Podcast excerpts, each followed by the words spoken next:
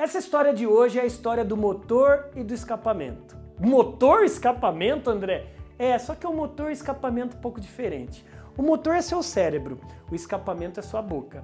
André, eu não entendi. Você quer pensar como um vencedor nesse momento difícil que a gente está passando? Presta atenção na história do motor.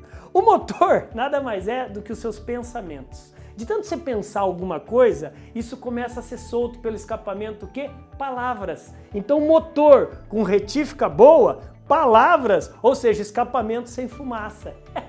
Vem comigo. De tanto você falar essas palavras, você se torna, você torna essas palavras em ações. Então, se você acordou de manhã e falou: "Hoje meu dia vai ser ruim", é, realmente seu dia vai ser péssimo, porque o cérebro, o seu motor condicionou o escapamento soltar fumaça ruim, que o dia vai ser ruim. Então, cuidado com as suas ações elas se transformam em hábitos. De tanto você agir, você se habitua. Você quer o quê? Todos os dias perder aí o seu, a sua pancinha, a sua barriga, ficar com o abdômen é, trincado? Você tem que parar de tomar refrigerante todos os dias. Comer muito doce, comer muita fritura, isso é hábito. Você quer ficar com shape legal? Você tem que fazer exercício todos os dias. Isso é hábito. E de tanto você se habituar, você transforma esse hábito em caráter. E olha só, esse caráter seu se transforma no seu destino. Então, repetindo, olha a escadinha do motor de escapamento. Tudo começa com pensamento, palavras, ações,